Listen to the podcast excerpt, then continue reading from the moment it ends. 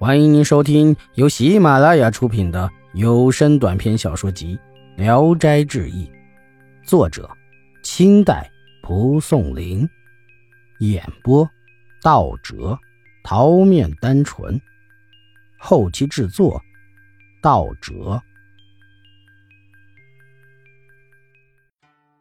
五通神，南方有五通神，犹如北方有狐狸精一样。但北方狐狸作祟，还能想方设法驱赶；江浙一带的五通神，则是随意霸占老百姓家漂亮的妇女、父母兄弟，没有一个敢吭气的，因此危害尤其厉害。有一个叫赵红的，是吴中的典当商人，妻子姓严，长得很有姿色。一天夜晚，一个男子从外面昂然走了进来，手按宝剑，四下环顾。丫鬟婆子吓得尽都逃走了。严氏刚要出来，男子蛮横地拦住他说：“不用害怕，我是五通神中的四郎，我喜欢你，不祸害你。”便拦腰抱起他，像举起个婴儿一样放到床上。那妇人的衣服腰带自动解开。四郎粗暴异常，严氏不能忍受，迷惘中痛声呻吟。行事完后下床，四郎说。五天以后我还来，于是就走了。赵红在城门外开典当铺，晚上没有回家，丫鬟奔跑了去告诉他。赵红知道是五通神，问都不敢问。天将明了，赵红回家见妻子疲惫不堪，卧在床上起不来，心里很感羞耻，告诫家里人不要传出去。严氏三四天后才恢复过来，又害怕四郎再来。到了第五天，丫鬟婆子都不敢睡到严氏的卧室内，全都避到了外间里。只有严氏孤身一人，面对着蜡烛，愁闷地等着五通神的降临。不长时间，四郎就带着两个人来了，都是年轻人，一副风流潇洒的样子。童仆摆上酒肴，三人与严氏一块喝酒。严氏又羞又怕，低头无语，强让他喝也不喝。心里惴惴不安，恐怕他们三人轮番奸淫，那命就没了。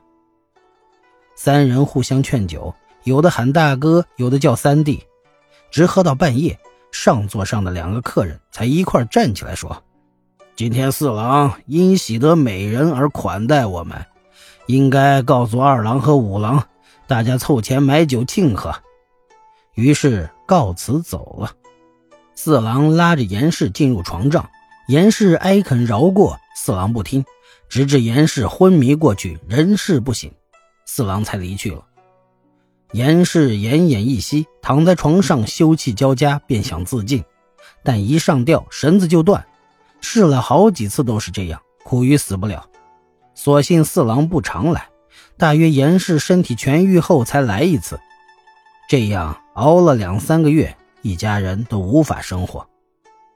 惠集有一个万神，是赵红的表弟，为人刚强勇猛，精于剑术。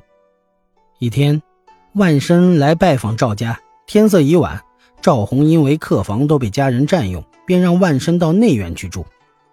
万生翻来覆去睡不着，过了很久，忽然就听到院子里有脚步声，趴在窗子上偷偷的往外看看，见一个陌生男人进入了表嫂的卧室。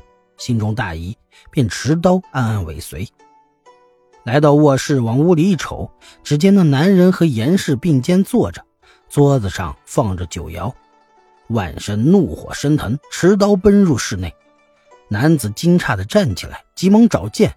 万身以挥刀砍中他的头颅，脑袋裂开，死在了地上。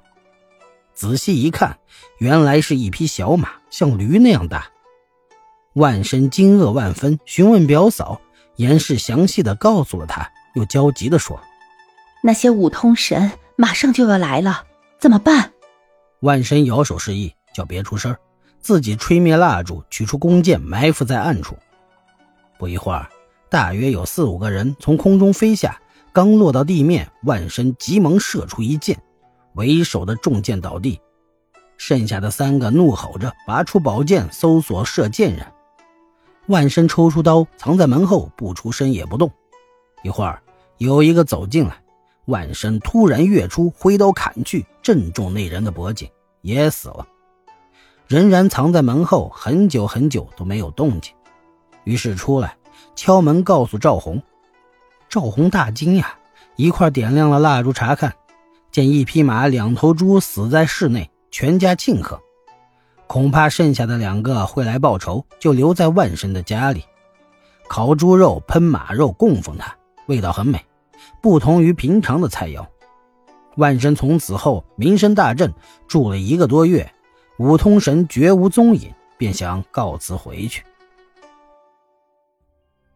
本集演播到此结束，谢谢大家的收听，喜欢请点赞、评论、订阅一下。